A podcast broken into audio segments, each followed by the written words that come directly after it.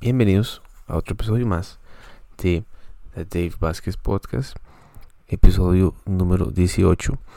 Y en este episodio vamos a estar hablando de por qué la gente no le gusta que haya tantos candidatos presidenciales.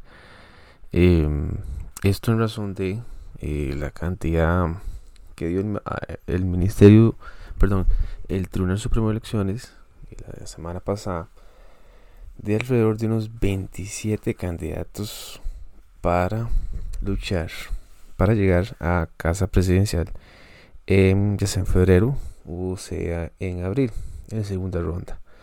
Em, no sé, es curioso porque la gente tiende a decir, bueno, es que ahora todo el mundo se considera presidenciable, ahora todo, ahora cualquier de patas vueltas, entre comillas, ¿verdad? Eh, se considera presidente, eh, y bueno, no dejan de tener razón. ¿Por qué no dejan de tener razón? Veamos que en, en, elecciones presidenciales pasadas, em, antes del, del quebrantamiento del bipartidismo que hubo aquí en Costa Rica, que fue que se quebró, que se quebró para el año 2014, en cual el Partido de Acción Ciudadana ganó contra, en ese entonces Guillermo Solís le ganó a Johnny Araya en segunda ronda. Es curioso porque em, el bipartidismo en Costa Rica caló muy profundamente porque em, eran partidos muy similares, muy, muy, muy similares. Partido de Liberación Nacional, que empezó en los años 50 con Pepe Figueres y que a partir de ahí empezó a hacer historia aquí en Costa Rica, empezó a crear la Segunda República, la fundación de la Segunda República y a partir de ahí Costa Rica empezó con, con ciertas, ciertas políticas eh, muy muy socialdemócratas, podríamos decir, para no decir la palabra socialismo, pero el socialismo que en Costa Rica, cuando llegó socialismo, es un socialismo de, izquierda, ¿verdad? Ese, socialismo que mm, impera las garantías para todos, acceso universal médico para todos, impuestos para todos, em, atacar la riqueza, ¿verdad? Eh, al más que tiene le cobramos más, ¿verdad? Ese tipo de políticas que imperó en Costa Rica desde el 48 hasta el 2018, imagínense ustedes la cantidad de años que imperó cualquier, cualquier actividad política, cualquier política económica, social, jurídica que se imperó en todos esos años en Costa Rica y este que a la actualidad tenemos un estado excesivamente grande, eh, muchas instituciones públicas, demasiadas a mi gusto, eh, creaciones de, de, entidades públicas eh, que ya hoy 2021 creo que no tiene ninguna relevancia, pero eso lo vamos a comentar en otro episodio. Y este, digamos que ya después del 2018 que ganó Carlos Alvarado, Em, ahora cualquier persona, cualquier persona puede sentirse en su total derecho, ¿verdad? En su esfera eh, de elección y decir, bueno, si Carlos Alvarado quedó presidente en el 2018, porque yo no? Y volvamos un poquito más atrás a la historia de Carlos Alvarado. ¿Quién fue Carlos Alvarado? Carlos Alvarado venía a ser de este asesor de Luis Guillermo Solís, Carlos Alvarado estuvo muchísimos años en la Asamblea Legislativa y fue asesor, fue asesor de, Luis Guillermo Solís. Eh, Carlos Alvarado pasa a ser ministro de Trabajo. En ese entonces, este, es curioso porque yo vi una entrevista, creo que por ahí de 2017, eh, en un noticiero, que se hablan entre, ¿quién fue? entre Carlos Alvarado y, y el otro sindicalista que realmente casi nadie lo quiere aquí en Costa Rica. Este, ahorita les digo el nombre. De hecho, les voy a dejar el link para que lo vean. Eh, y bueno, eh, es, Carlos Alvarado se tira a la presidencia, ¿verdad? Se siente presidenciable como cualquier persona que puede decir, bueno, quiero sacar el país adelante. Em, llegan las elecciones eh, internas del Partido de Acción Ciudadana y pues queda. Se las gana Wilmer Ramos y, entonces, bueno, ahora sí, a las grandes ligas.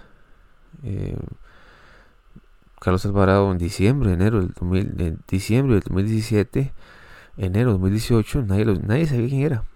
Nada más sabíamos que era un muchacho que venía ser ministro de trabajo eh, ahí por, por, la, por ahí por San José, que es el Ministerio de Trabajo, y era el, era el ministro de esa, de esa entidad. Em, Carlos Alvarado le expresa a Ignacio Santos que bueno, como que él tiene que ser invitado a los debates porque bueno, es el partido que está gobernando. Entonces, este em, llega, lo invitan a los partidos, a los debates y ya el resto es historia. Eh, Fabricio abre la boca más, de más, se mete en temas que no tiene que haberlos tocado. Y eso fue su primer gran error en ese entonces de Fabricio Alvarado. Olvidemos, no olvidemos que Miguel Ángel Rodríguez eh, el expresidente de Costa Rica se tiró a la presidencia creo que dos o tres veces. Dos me parece, me parece que son dos veces que se tiró. Y a la segunda, o incluso tres veces, ya sea en la segunda o en tercera, quedó presidente. Entonces, veamos que ya este récord de Carlos Alvarado es un sucesor. Eh, entonces, tenemos una cantidad de candidatos presidenciales para el 2022 de alrededor de unos 27, 27 candidatos presidenciales. Eh, es culpa de las políticas de ciertos partidos políticos que han sido muy preferidos por el público, por los ticos, sí, claro. Eh, han sido políticos que mm, prometen unas cosas y después llegan a zapote, se sienten con muchísimo poder y después al final como no tienen gran mayoría en la Asamblea Legislativa, entonces básicamente se, ¿verdad? Cuando tocan las, las sesiones o eh, perdón, ordinarias, que es cuando el Poder Ejecutivo es el que toma la batuta en meter proyectos políticos en la Asamblea Legislativa y solo ellos deciden qué proyectos entran a la Asamblea. Entonces, eh, ahí es cuando ven y se las ingenian que, pueden meter, que, les pueden ayudar al, al tico. Pero vamos a ver, yo, se lo digo, ni Carlos Alvarado, ni el próximo presidente que vaya a quedar para el 2022 puede ayudarlo a usted. Usted es el responsable de querer surgir como persona, como individuo, en poder estudiar, en poder sacarse de bachillerato del cole, en poder sacarse bachillerato en una carrera universitaria, licenciatura, etcétera, sea en una universidad pública o una universidad privada. Pero el único responsable es usted y nada más que usted. Em, hay muchísima gente que espera que el gobierno eh, los pueda ayudar, eh, cosa que es titánica, ¿verdad? Hay, por ejemplo, hay muchísimas instituciones que ofrecen bonos de vivienda, cualquier cantidad de bonos y por eso es que la pobreza todavía sigue muy latente aquí en Costa Rica. En más de 20 años la pobreza ni siquiera se ha podido bajar debido a que la gente cuando ve plata eh, pide plata y espera que el gobierno le siga dando plata. Y así es una cadena sucesiva hasta tal punto en que si la pobreza sigue ahí, la pobreza no se ha erradicado. La pobreza es un estado también muchísimas veces mental y el, poder surgir. Pero si no existe eso, entonces es probable que, esa familia o ese individuo que vive en situaciones de extrema pobreza siga ahí. Pero el gobierno usted no lo va a ayudar en poder ser un profesional, en poder manejar un negocio exitoso y tener una vida abundante. Creo que eso queda en usted. Así que los políticos lo único que hacen es aprovechar la coyuntura política en el momento y em, monetizar sobre eso para eh, sus intereses. Entonces, sí, 27 candidatos presidenciales es mucho, claro que es muchísimo.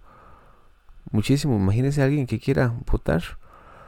Eh, con tantas opciones, entonces eh, el electorado se vuelve bastante confuso y entonces al final no, no, saben por quién votar. Pero este, lo que sí yo veo es que hay un descontento grandísimo y muy profundo con los partidos más, más, este, más populares. Eh, ¿Cuáles son esos partidos más populares? Bueno, Liberación Nacional, Unidad, la Unidad también, y eh, partidos que han surgido muy nuevos. Por ejemplo, hay partidos eh, de sindicalistas, que esos que se tiran a la calle, hay doctores y pastores, eh, hay ateos, cristianos, ¿verdad? Entonces, hay una hay una mezcla de ideologías dentro de esos 27 partidos que al final lo que hace es que diluye el voto. Entonces cuando ese voto se diluye, ¿verdad? Atraviesa esos 27 partidos, entonces la gente va a votar por esos 27. Entonces eh, jamás se va a llegar a un 40%, que es lo que pide el código electoral eh, y la constitución política, para que el presidente no vaya a segunda ronda. Eh, cosa que cosa que solo ha pasado con, con Laura Chinchilla. Mm, si no me equivoco, en el 2010, que ganó en primera ronda y este no fue necesario ir a, la segunda. Entonces, como les digo, eh, ¿cuál es ese presente? Me parece que es una falta de liderazgos también en Costa Rica. Hay una decadencia de liderazgos. También capacidad de, diálogo político. Pero esa capacidad de, diálogo político, ¿qué significa? Eh, entonces, eh, como les dije, hay muchísimas personas con muchísimos intereses de por medio y mm, juegan con muchísimas cosas, por ejemplo, con la pobreza. Ahorita creo que un, tema trascendental que se viene en los debates políticos va a ser con el COVID. ¿Qué van a hacer con el COVID? Eh, y qué esperan para ayudar al país a salir de esa debacle de ese hueco en que nos metió esta administración actualmente con respecto a em, las muchísimas restricciones que nos han impuesto por más, por más de casi dos años, que han sido la restricción vehicular, que ha sido una restricción vehicular inconstitucional, vicia muchísimos este, leyes, no, no leyes, sino viola normas específicas, regladas, que están ahí y eh, al calor de la coyuntura se violaron esos procesos. Entonces, eh, tanto así como los diputados, con esas, eh, ese, ese decreto ejecutivo, esa, esa modificación a la ley de tránsito para quitarle placas, puntos y multas excesivas, ¿verdad? A raíz de una presión mediática, mediática, no social, mediática, para que la gente del pueblo hiciera caso. Em, eh, la policía de tránsito, muy agresiva por cierto, eh, disparándole a espaldas a surfistas en las playas, terrible. Por dicha ese muchacho no se murió, pero nunca antes visto, o sea, yo nunca lo había visto. Una sala constitucional muy arraigada a la administración, eh, no queriéndose meter en broncas, muy tibia. Entonces, Sí, me, parece que el eh, tema COVID va a ser trascendental. Las restricciones van a seguir de aquí a diciembre, más de aquí a enero. Em, y con un Ministerio de Salud cabezado por Daniel Salas, que ha sido la, persona prácticamente que ha, que ha estado gobernando del 2020 al 2022. Entonces, por eso es que hay tantos, tantas personas queriéndose meter a la política.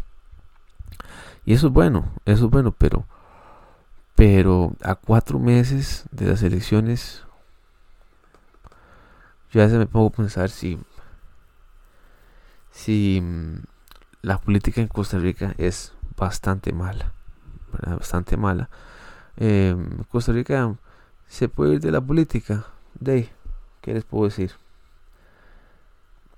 ni, sé qué podría decirles porque de si usted quiere ser diputado, en partidos grandes son 10 millones de colones, lo que tiene que aportar casi. Creo que 10 en algunos partidos, en otros he escuchado que son 30, pero bueno.